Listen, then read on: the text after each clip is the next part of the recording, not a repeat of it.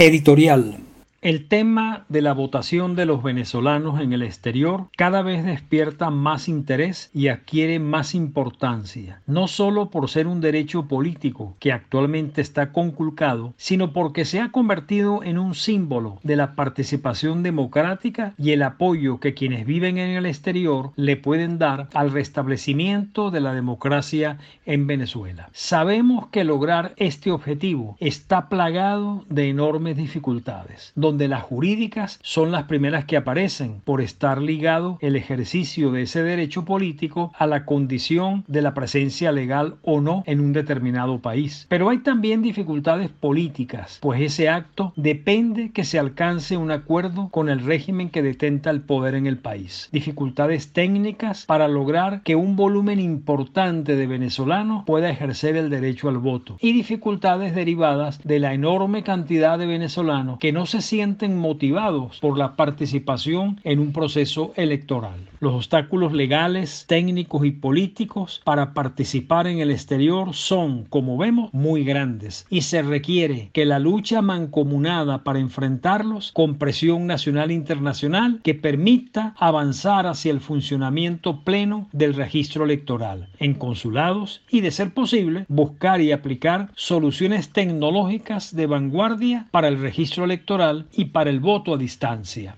En cualquier caso, el primer paso importante para abordar este complejo tema es uniformar la información que se tiene y maneja sobre el mismo. Por ejemplo, sobre la migración venezolana, a la fecha podemos estimar en 7 millones y medio los migrantes o venezolanos en el exterior, 6,8 millones certificados por la ONU, más los doble naturalizados o con ingreso irregular en algunos países. Esto significa más del 20% de una población neta que estimamos entre 26 y 32 millones de personas, pues se trata de una cifra incierta que el INE no precisa. Dado que históricamente el padrón electoral ha sido el 67% de la población, esto nos arroja estadísticamente que el número de votantes venezolanos en el exterior podrían ser de 5 millones. Sin embargo, hasta julio de 2022 solo hay 107.940 inscritos en el registro. Sea cual sea la cifra real, la brecha a cubrir entre el registro y el número de posibles votantes es descomunal y solo podrá reducirse con mucho trabajo unitario. En todo caso, debemos advertir que esta es una lucha de vieja data. Hay antecedentes desde el año 2012 y antes. Y la participación de la diáspora requerirá la articulación de esfuerzos de muchas organizaciones e individuos, así como la adecuada interacción con actores políticos. Con este cuadro nos enfrentamos también a la participación de los venezolanos en el exterior en las primarias opositoras, previstas para realizarse en el primer semestre de 2023. Para ello es indispensable también un registro previo y unitario en el que todas las fuerzas políticas confíen y que solo será confiable y seguro si la Comisión Nacional de Primarias, aún por designarse, define los parámetros y con conduce su realización, para lo que será indispensable el apoyo de los venezolanos en el exterior. Corresponderá a las organizaciones y activistas motivar conjuntamente a los electores para incorporarse a esta tarea y lograr inscribir la mayor cantidad de venezolanos en ese registro unitario. Debemos estar atentos a los que se nos pida para realizar esta tarea. Es noticia. Este lunes 26 de septiembre se realizó en el seno del Consejo de Derechos Humanos de la ONU un diálogo interactivo en el cual la Misión Internacional Independiente de Determinación de Hechos sobre la República Bolivariana de Venezuela presentó su tercer informe sobre la situación de los derechos humanos en Venezuela. En el informe, la Misión Internacional Independiente señaló que existen motivos para considerar la presunta comisión de crímenes de lesa humanidad en Venezuela. La misión realizó más de 246 entrevistas presenciales y remotas y tres misiones en zonas cercanas a la frontera en Venezuela y determinó que cuerpos de seguridad del Estado como la DGCIN y la SEBIN han cometido hechos de tortura, violencia sexual y otros tratos crueles contra detenidos en Venezuela. De igual forma se señaló que estos organismos habrían incurrido en represión selectiva contra ciudadanos opositores al gobierno. A realizar la presentación oral del informe, Marta Baliñas, quien es la presidenta de la Misión Internacional Independiente de Determinación de Hechos sobre la República Bolivariana de Venezuela, hizo un llamado a la comunidad internacional para realizar esfuerzos para atender la preocupante situación de los derechos humanos en Venezuela y prevenir futuras violaciones de derechos humanos. La misión sigue preocupada por las continuas denuncias de graves violaciones de los derechos humanos en la República Bolivariana de Venezuela. Es esencial que la comunidad internacional renueve sus esfuerzos para atender la situación extremadamente preocupante de los derechos humanos en Venezuela, no solo para prevenir futuras violaciones, sino también para garantizar justicia y reparación para las víctimas. Muchas gracias por su atención. Amigos, vamos a una pausa y volvemos con más de venezolanos siempre. Contexto. Nuestra entrevistada de hoy ya es conocida de nuestros oyentes, pues la entrevistamos en noviembre del año pasado. Se trata de la licenciada María Alejandra Aristeguieta. María Alejandra Aristeguieta es graduada como internacionalista en la Universidad Central de Venezuela y con máster en políticas públicas y negociaciones internacionales del Instituto de Estudios Superiores Internacionales y de Desarrollo de Ginebra. Durante años ha llevado temas de la ONU en Ginebra que van desde comercio internacional, desarrollo, salud pública, políticas laborales, hasta más recientemente derechos humanos. Además, ha ocupado cargos diplomáticos. Ha sido lobista, consultora, profesora y activista, siempre alrededor de los temas multilaterales y la diplomacia. Antes de llegar a Suiza, ocupó cargos directivos en los ya extintos Congreso de la República e Instituto de Comercio Exterior. La entrevista la va a realizar nuestro compañero el politólogo Ismael Pérez Vigil. Con nuestra invitada, la licenciada María Alejandra Aristeguieta, hoy vamos a tocar dos temas que interesan sobremanera a los venezolanos, especialmente a los que están en el exterior. El primero es el caso de la utilización de los migrantes como elemento de disputa en los debates políticos internos de los países. El caso más reciente es el de los Estados Unidos, donde hemos visto su utilización por parte de gobernadores y candidatos en la campaña interna de ese país. Y el segundo tema es la presentación del tercer informe de la Misión Internacional Independiente de determinación de los hechos sobre la República Bolivariana de Venezuela, que presentó ante el Consejo de Derechos Humanos de la Organización de las Naciones Unidas el pasado 20 de septiembre. María Alejandra, sobre el primero de los temas, la situación de los migrantes en los Estados Unidos, la semana pasada escribiste un artículo en el cual calificaste de flagelo migratorio lo que está ocurriendo con nuestros compatriotas en muchos países. Entre ellos mencionaste lo ocurrido en los Estados Unidos, con los que fueron enviados en autobuses y aviones a otros estados. No digamos los traslados que vimos, que tal parece ser algo que pasa al calor de la controversia electoral, pero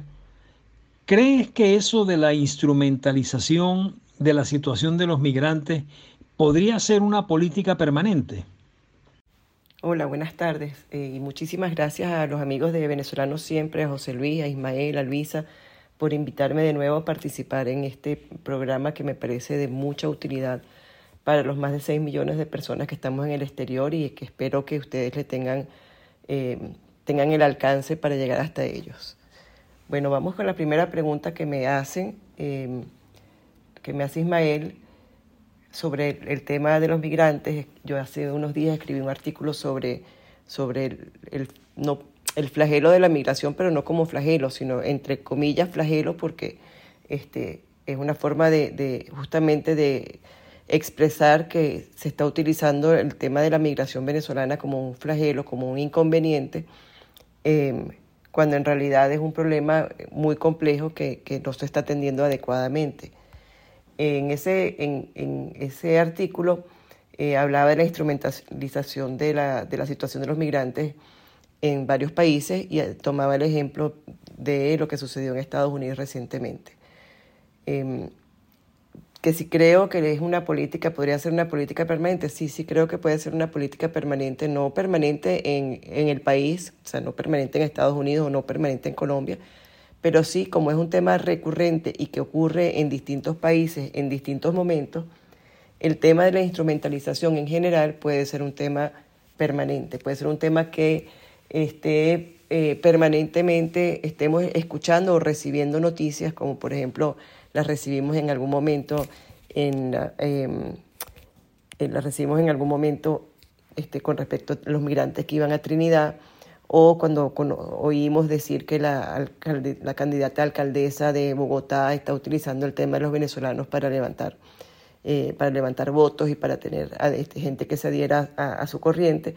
en detrimento de nosotros los migrantes. Y por eso creo que sí, que es un tema permanente en el cual hay que estar, sí, efectivamente, hay que tener eh, em, cuidado, hay que estar como muy pendientes para saberlo reconocer a tiempo, para saber dónde está sucediendo o cuándo está sucediendo y poder tratar de eh, evitar que siga creciendo eh, este,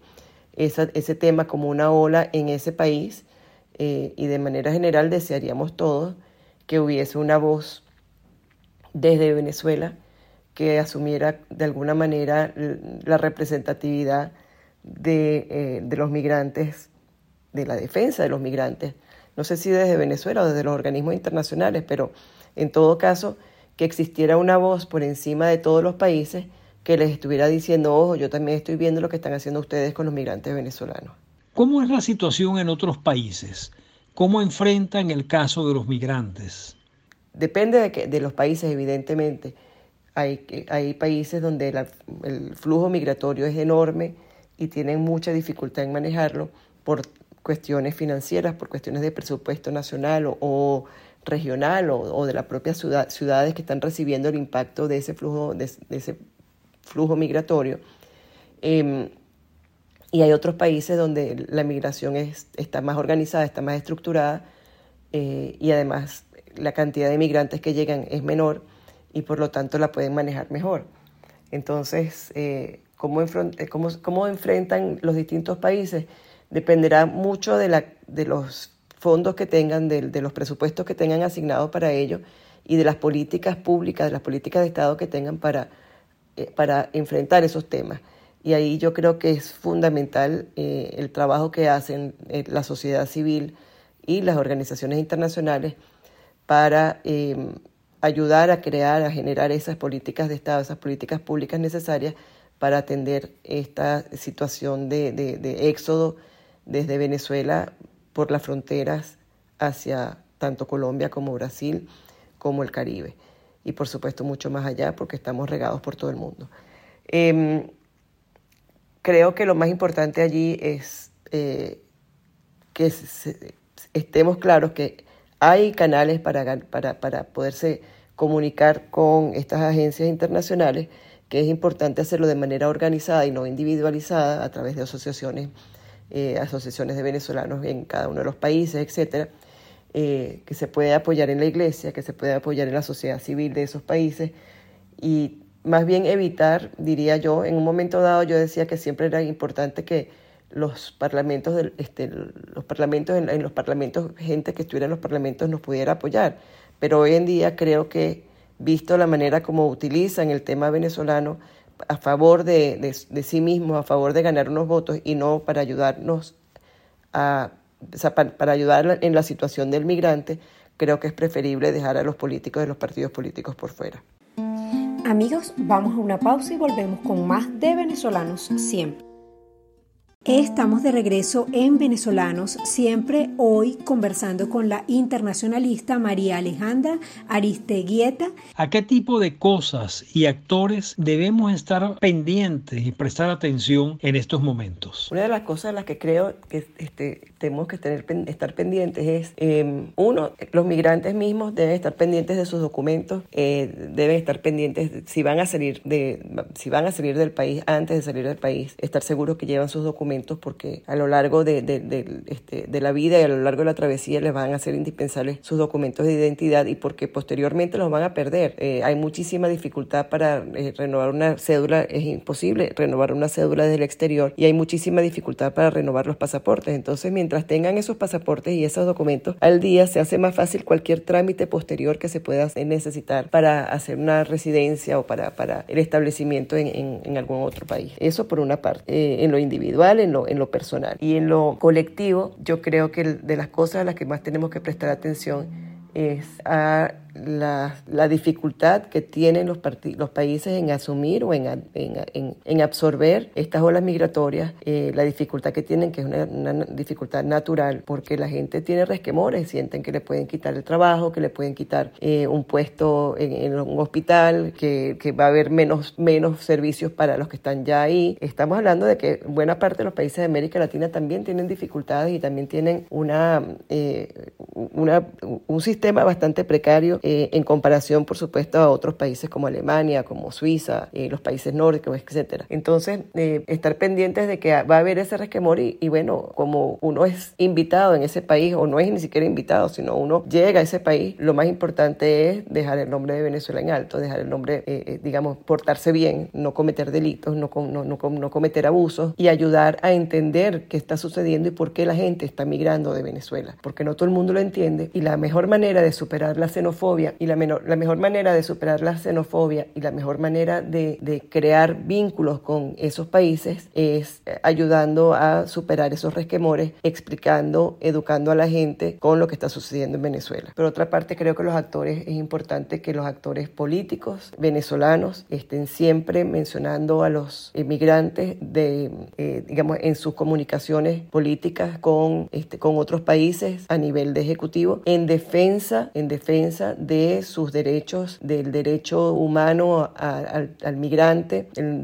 defensa de su derecho a la vida, en, su defensa, en defensa de su derecho a, cubrir unas necesidades básicas de salud, etcétera. Creo que es importante que, estos actores venezolanos cuando hablen con eh, sus contrapartes internacionales no lo, no lo dejen de lado porque, eh, bueno, porque somos, porque somos sus connacionales, pues, y tienen esa responsabilidad, esa responsabilidad con, o sea, si, si quieren tener eh, pues, posiciones de representación en el país, pues deben asumir también la representación de los venezolanos en el exterior. Y por último, bueno, hay organizaciones de la sociedad civil, hay organizaciones de la sociedad civil tanto a nivel nacional como internacional, como de venezolanos en el exterior, que están trabajando en los temas de identidad, que están trabajando en temas de salud de los migrantes, en temas de educación de los migrantes y en los distintos temas que pueden eh, ocasionar, digamos, que pueden ser importantes para cada uno de los migrantes. En, al principio se intentó hacer una, una red de contactos para, para intercambiar cambiar, eh, o sea, un poco crear eh, entre los vínculos de los venezolanos, crear las posibilidades de trabajo o de intercambio eh, comercial, etcétera. Creo que eso es, este, es una materia pendiente que podría ser interesante llevarla a cabo. Y, y, bueno, la creatividad del venezolano puede aportar mucho también para coordinar y para estar en red los venezolanos en el exterior de manera productiva para los venezolanos de a pie, para los venezolanos que no están buscando meterse en la política, sino que simplemente quieren tener una vida digna y una vida en paz. Pasemos ahora al segundo tema. Vives en Suiza y has trabajado en Ginebra en casos de derechos humanos. Primero, háblanos un poco de esa experiencia. ¿Qué has hecho? ¿Qué haces ahora? He hecho, eh, he hecho mucho por durante muchísimo tiempo. Muy la calladita, ¿no? Muy calladito la boca. Nosotros, este, que tenemos tantos años ya en el exterior, eh, al principio nos organizamos en, en, asociaciones a través de Europa y cuando llegaba una persona, una víctima, eh, venía a, a Bruselas o venía venía a Ginebra, tratábamos de mandarla eh, con nuestros propios fondos, este, pagada por nosotros en tren o como fuera, hacer, este, mandarla a otros países. Entonces este, hicimos en varias oportunidades, iban a Viena, después iban a La Haya, después iban a Bruselas, este, pasaban por París y después terminaban en España también reuniéndose en todos estos casos pagados por los, por las asociaciones, por los venezolanos en el exterior. Cada quien sacaba de su bolsillo. Eh, y, y, con esto hacíamos em, reuniones con, con, las cancillerías, este, hacíamos reuniones con los parlamentos, hacíamos reuniones en las universidades. Había muchísima resistencia, te estoy hablando de antes del 2019, antes del 2017, antes del 2014, cuando apenas empezaban a suceder todas estas cosas en el 2002, 2005, 2007, por allí, que empezaban a suceder estas cosas, pues estuvimos trabajando muchos venezolanos de manera desinteresada y realmente con mucho, con mucho, eh, con mucho corazón em, para llevar la voz de los venezolanos de lo que estaba sucediendo en Venezuela a distintas partes de, Europa. Así arrancamos. Luego, posteriormente, estuve trabajando en el tema de derechos humanos, creando conciencia y abriendo los ojos, como ellos mismos me lo dijeron posteriormente, de la Oficina del Alto Comisionado para los Derechos Humanos, porque en esa época Venezuela, este, Venezuela pertenecía al, al sistema interamericano de derechos humanos, se salió del sistema interamericano de derechos humanos y, eh, y este,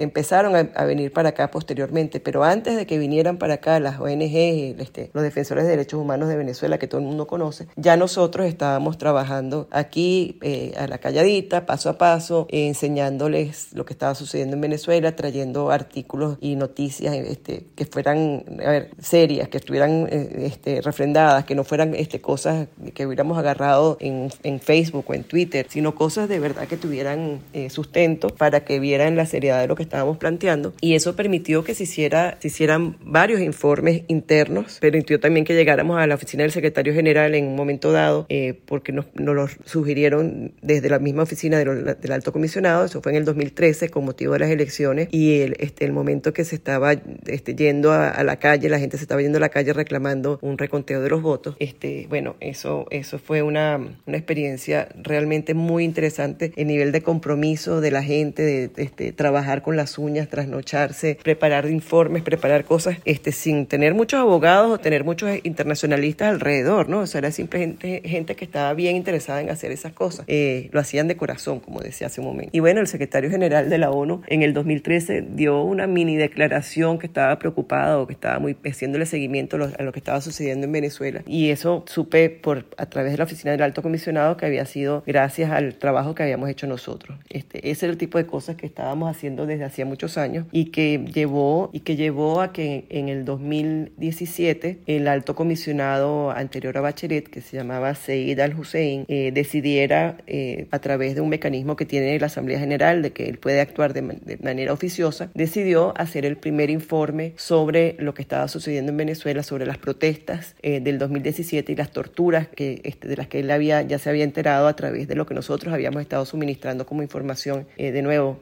suministrando información de prensa de cosas que sabíamos que podíamos comprobar y que eran, este, eran cosas serias. Y entonces montó una primera misión que fue para Panamá y bueno, ahí yo tuve algo, algo que ver porque este, ellos no, no tenían contactos con nadie en Venezuela y yo les estuve eh, proporcionando, ayudando con contactos con personas que, este, que fueran profesionales del tema de derechos humanos, con víctimas, con much, conocía yo muchísimas víctimas, conocía gente que conocía víctimas y así fuimos creando una red muy solidaria eh, que no tenía nada que ver con el trabajo, digamos, de ahora financiado este, internacional, sino, sino este, trabajo de nuevo con las uñas y que dio un informe de una altísima calidad con una información eh, preparada por ellos mismos que, y que determinó en aquel momento, este, estoy hablando del 2017, determinó en aquel momento que la situación de Venezuela en el 2017, las protestas del 2017 eran tan graves y habían ocurrido eh, violaciones de los derechos humanos tan graves que podrían, este, podrían ser tomadas, eh, tomadas en consideración,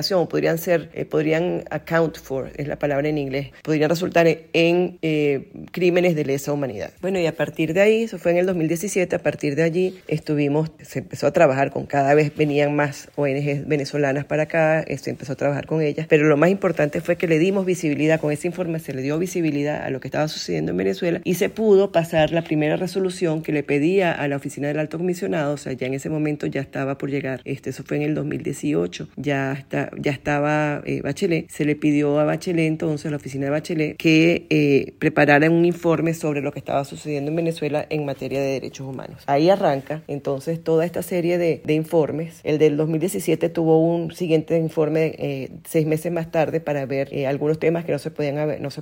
no se habían podido abordar en el 2017 y para ver la evolución de los temas este, que sí se habían abordado y se dieron cuenta que este, este, se estaban ocurriendo cada vez con más frecuencia ejecuciones extrajudiciales y no sé si fue en ese del 2018 o si fue en, en otro posterior, eh, el equipo decidió entonces ir a las fronteras, a México, a España y a otros países, este, creo que estuvieron inclusive en Estados Unidos, y entrevistar directamente a víctimas en estos países, a víctimas de violaciones de los derechos humanos, porque, y de nuevo, o sea, buena parte fue trabajo de, de asociaciones, trabajo de, de nosotros como diáspora, de ponernos en contacto. Yo llamé a alguien que estaba en México, llamé a alguien que estaba en España, los puse en contacto. Este, la oficina del alto comisionado decidió si esa persona era o no era la persona pertinente para ayudarlos en, esa materia. Le abrieron muchísimas puertas, conocieron montones de víctimas, eh, tanto en Colombia como en Brasil recorrieron la frontera, eh, varios campamentos de frontera, estuvieron este, con las organizaciones, eh, con sus organizaciones hermanas en,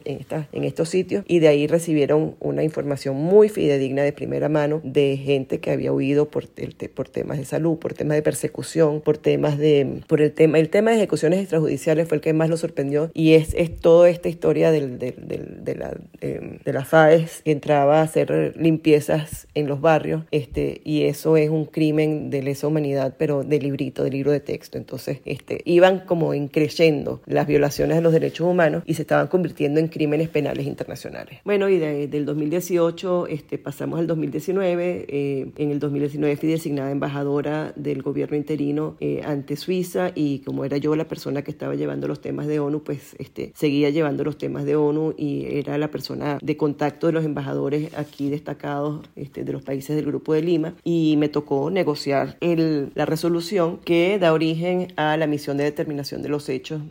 Ahí había un problema eh, bastante complicado con, con, España y con Italia, o sea que la Unión Europea no podía apoyar lo que se estaba pidiendo, eh, lo que estaban pidiendo algunos, algunos actores venezolanos, eh, que era una, una instancia máxima eh, o el nombre de una instancia máxima. Este, y entonces se negoció un, un, mandato suficientemente robusto para que atendiera realmente el fondo de las cosas y se buscó una fórmula alternativa que es la misión internacional independiente de determinación de los hechos y no una comisión de investigación como la que hay ahorita para Ucrania, por ejemplo, para, para Rusia eh, con respecto a Ucrania, quiero decir. Bueno, eso fue en el 2019 y fue gracias a, la, a mi presencia, a mi, mi capacidad, yo modestia aparte, porque a mí me da mucha pena estar hablando de estas cosas así, pero gracias a, a mi, a mi capacidad diplomática, a mi capacidad de, de lobby, eh, me tuve que enfrentar a embajadores muy buenos este, que estaban, digamos, en posiciones bien radicales de, este, de los países del Grupo de Lima y, eh, y algunos fuera del Grupo de Lima también que me llamaron a botón, me llamaron por teléfono. Esto es lo que tú quieres. Bueno, entonces esto es lo que vamos a tener que aprobar porque tú este, te insististe. O sea, muy molesto y tuve además que pelearme internamente con nuestras ONG, con nuestra sociedad civil y con nuestros partidos políticos y con nuestros representantes este, internacionales. Entonces fue, eh, ese fue un momento muy, muy complicado de, de, desde todo punto de vista, pero lo cuento ahorita porque, bueno, porque ya hemos visto los resultados de la misión de determinación de los hechos y lo importante que ha sido para los venezolanos. Y entonces yo más bien me congratulo de mi terquedad y de ser una alzada y de todas esas cosas que me, me acusaron en aquel momento, este, pues me parece que, que este, valió la pena, pues el esfuerzo valió la pena. Amigos, vamos a una pausa y volvemos con más de venezolanos siempre.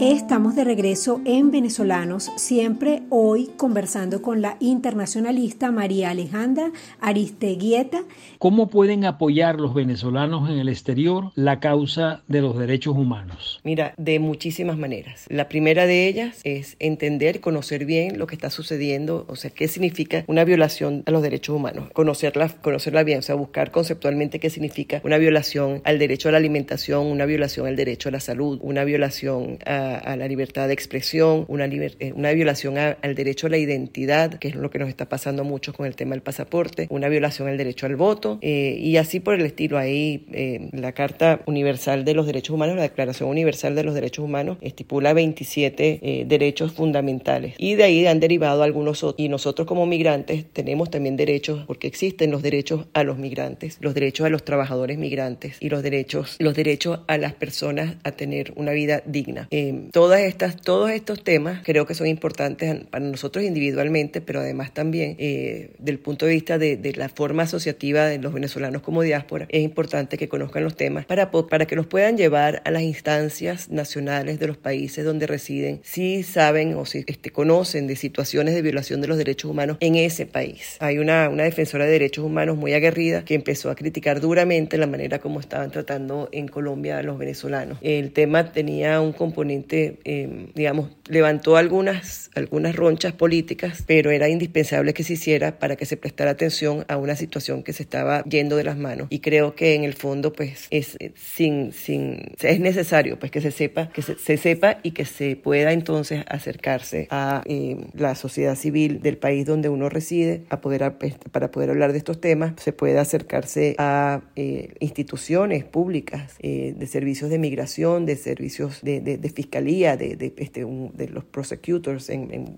buena parte de los países, para que señalen si, están habiendo violaciones a los derechos humanos de los grupos de venezolanos que están migrando. Por ejemplo, esto que pasó en, que pasó en Estados Unidos,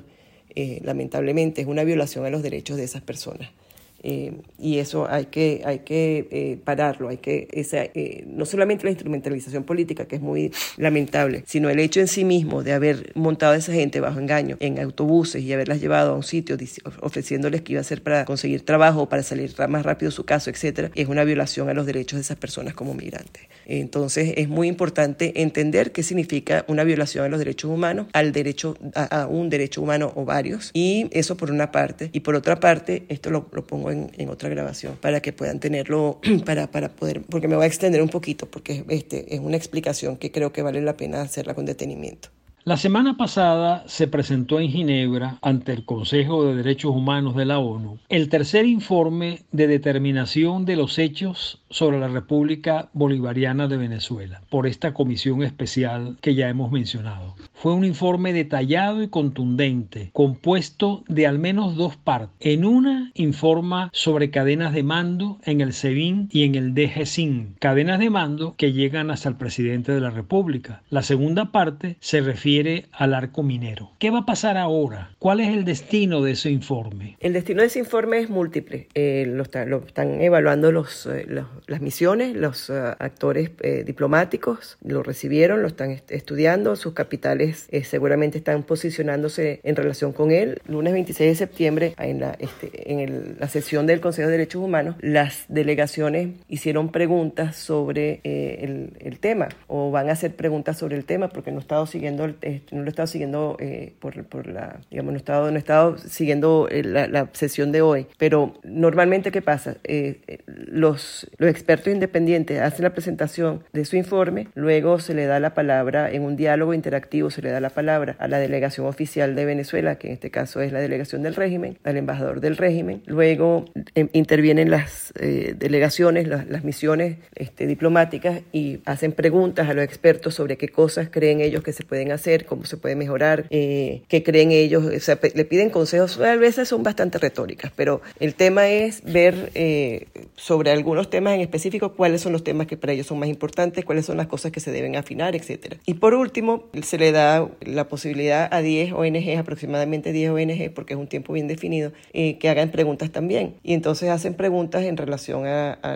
qué se debe hacer en una siguiente etapa, porque están, las, las ONG están insistiendo mucho, la sociedad civil está insistiendo mucho en que siga la misión y yo estoy de acuerdo con que siga la misión porque debe terminar su trabajo de documentación. Eh, y entonces eso es lo que va a pasar, eh, eso es lo que va a pasar en lo inmediato. Esta, esta, este diálogo interactivo donde se presenta el informe, se hacen preguntas y estas preguntas van a ser después respondidas por los expertos independientes. Luego la misión debería terminar sus funciones, pero como bien dije, eh, no, ha terminado, no ha terminado de hacer su investigación, no ha terminado de hacer su investigación porque lo que se le pidió en el mandato fue una cosa bastante amplia. Se le pidió que, a, que abarcaran desde el 2014 en adelante. Ya la, oficina del alto comisionado, con lo que había hecho Seid al-Hussein, el antiguo alto comisionado, cubría una parte, una pequeña parte de las protestas del 2017 y luego cubrió una parte de lo que, lo que correspondía, si me acuerdo bien, em, al tema de, de la crisis, eh, de la emergencia humanitaria, de la crisis de alimentación y la crisis de, este, de medicinas y de salud, etcétera. Aquí se les está pidiendo, o se les pidió en el 2019 y se reiteró en el 2020, que investigaran sobre detenciones arbitrarias, sobre torturas, malos tratos, tratos crueles y este, otros tratos de degradantes, incluyendo este, de, de, de, género y de tipo sexual, eh, que investigaran desapariciones forzadas, que son todas las desapariciones. Ahorita estaba leyendo sobre Hugo Marino, o sea, ese señor tiene mil días desaparecido, es, es una desaparición forzada o forzosa, forzada. Eh, lo están haciendo, el régimen sabe dónde está y no dan información al respecto. Cuando mi papá estuvo preso, yo no tenía información oficial de dónde estaba mi papá eh, y, y, la angustia que uno, eh, que uno tiene tratando de averiguar y la gente se moviliza a ver si, si está en, en, en el DGCIM, si está en Boleíta, si está en, este, en el helicoide, etcétera, ¿no? Entonces son horas de angustia. Ahora, esta señora tiene mil días esperando noticias sobre su hijo. bueno, esa es la dimensión del tema de las desapariciones forzosas. Y las ejecuciones extrajudiciales, que fueron el FAES en su momento y que luego han cambiado de nombre y le van cambiando de nombre a esas fuerzas que siguen, no han hecho más racias, pero siguen intentando hacer, este, instigar el miedo, este, sobre todo en las barriadas populares, como medida de control social y de ajuste de cuentas y de bueno, y de simplemente de, demostración de fuerza. Entonces, el, el trabajo de la, de la, misión de determinación de hechos eh, arranca en el 2014, pero en sus propias investigaciones se han dado cuenta que ya en el 2008 se estaban violando los derechos humanos y seguramente quieran investigar un poco más sobre ese tema. Eh, ya en el informe este, de este último que han presentado, eh, hablan sobre, sobre hallazgos que son anteriores al 2014. Entonces van a abrir el periodo de Hugo Chávez y no va a ser solamente en el periodo de, de Nicolás Maduro, sino hacia atrás también en el periodo de Hugo Chávez, donde se va a poder determinar que hubo violaciones de los derechos humanos. ¿Qué pasa con todo este material? Bueno, pueden pasar muchas cosas. Puede servir para que las víctimas presenten sus casos ante la CPI eh, y,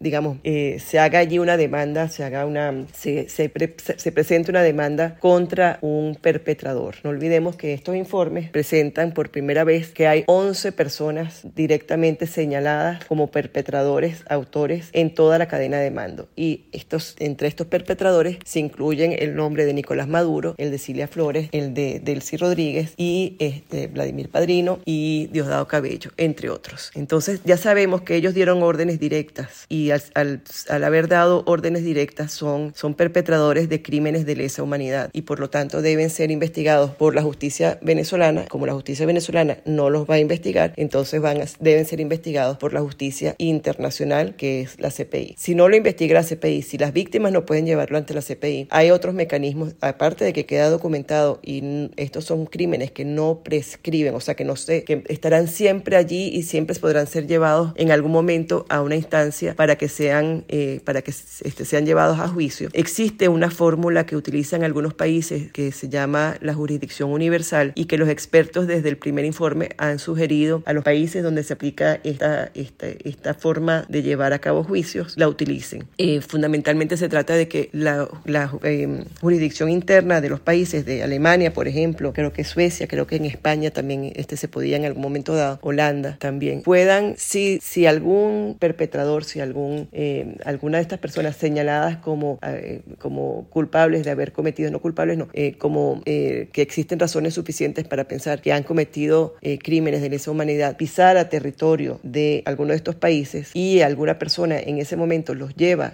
los puede llevar, a, sabe que están, en ese territorio, los pueden llevar a juicio en ese país. Hay un caso muy famoso de un, de un este, de, en Alemania, de un, un miembro de la policía, de, de la policía siria, un miembro de la, de la policía de inteligencia siria, que un migrante sirio vio en el supermercado comprando como, este, como estaba comprando él, pues estaban ambos en el mismo supermercado y lo denunció a la policía y lo fueron a buscar y lo llevaron preso y lo llevaron, y lo llevaron a juicio. Y de eso se trata, pues, que sepan que donde quiera que estén, si tocan este, un país donde se aplica la jurisdicción este, universal, que sepan que pueden ser llevados a juicio en ese país. Amigos, vamos a una pausa y volvemos con más de venezolanos siempre. Continuamos conversando con la internacionalista María Alejandra Ariste Guieta. La misión internacional termina sus funciones, pero se habla de que puede haber una prórroga. ¿Cuál es la situación? También se habla de problemas de presupuesto y de dificultades económicas para continuar el trabajo. Explícanos un poco lo que está ocurriendo y lo que puede ocurrir. Se espera que se renueve la misión de determinación de hechos. Ya ah, Paraguay lo anunció en la Asamblea General que iba a liderizar esta, esta solicitud de renovación del mandato, una extensión del mandato. Eh, entiendo por eh, algunos contactos diplomáticos que este, se va a tratar de hacer por dos o por tres años más. Están eh, Canadá, está Chile, está Perú, son cinco países en total que están liderizando este esfuerzo y Paraguay es la voz, digamos, portador, es el portavoz de este grupo porque es miembro del Consejo de Derechos Humanos. Y se está pidiendo a los demás países de América Latina que se sumen, a pesar de, sus, eh, de que ha habido cambio en el signo político y ya no existe el Grupo de Lima, pues que se sumen porque esto se trata de un tema que no tiene color político. No puede, o sea,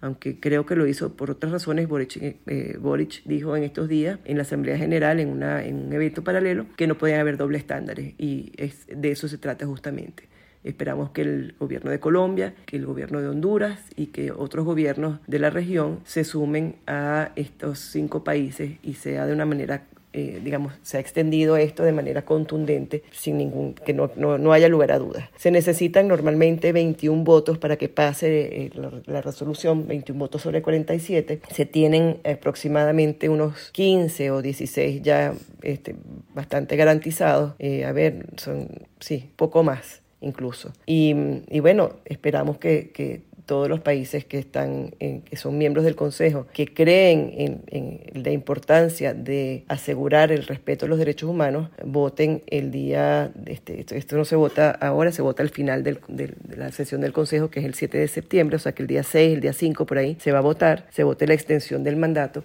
y este, puedan seguir de, trabajando. Yo creo que em, esta, esta situación es muy importante porque después de la pandemia, pero sobre todo luego de la invasión por parte de Rusia a, Ucrania, eh, el mundo ha cambiado y, y, el, tema, el tema de hacer valer los valores eh, democráticos y los valores multilaterales, lo que, lo que los países han firmado de manera voluntaria y, y el, este, digamos, el, el, la fuerza del derecho internacional y de la diplomacia por encima de la fuerza de las armas, este, ha cogido un nuevo, un, nuevo protagonismo. Entonces pienso que eh, se va a lograr, se va a lograr esta extensión, porque además, bueno, también hay otras, este, otros mecanismos de investigación que están este, llevándose a cabo, ¿no? Eh, uno de ellos este, justamente con respecto a los crímenes de guerra que se están ocurriendo en Ucrania. Y mm, creo que una cosa va apoyando a la otra. Por lo tanto, pienso que este, estamos en una buena, en una buena posición y que este, se, va a lograr, se va a lograr que se pueda eh, conseguir esta prórroga. Y también esperamos que tengan, y ahí entro en la, en la, siguiente, en la pregunta siguiente, en, en el tema del presupuesto es súper importante porque al principio eh, digamos, se ha, se ha, en varias oportunidades el tema del presupuesto ha sido una gran limitante para los, para los eh, em, funcionarios que dan apoyo a la misión, a los expertos de la misión de determinación de hechos. Y es una limitante eh, que no es anodina, porque es que normalmente eh, los funcionarios son de la misma oficina del alto comisionado, entonces pues los utilizan para otros, los, los mandan para otra misión, los utilizan para otro, para otro tema y de alguna manera eh, uno podría sospechar que son eh, medidas políticas o, o, son triquiñuelas políticas que se utilizan para enlentecer el trabajo y la calidad del, de la misión y que desde adentro el régimen tiene sus aliados que, este, que pueden, que logran mover este, estas cosas. ¿no? Al mismo tiempo también es un reclamo a los países que se están pidiendo este, porque cada vez hay más eh, mecanismos de investigación como este, se están pidiendo todos estos mecanismos de, investigación, pues también tienen que eh, hacer sus aportes respectivos a la organización. Yo creo que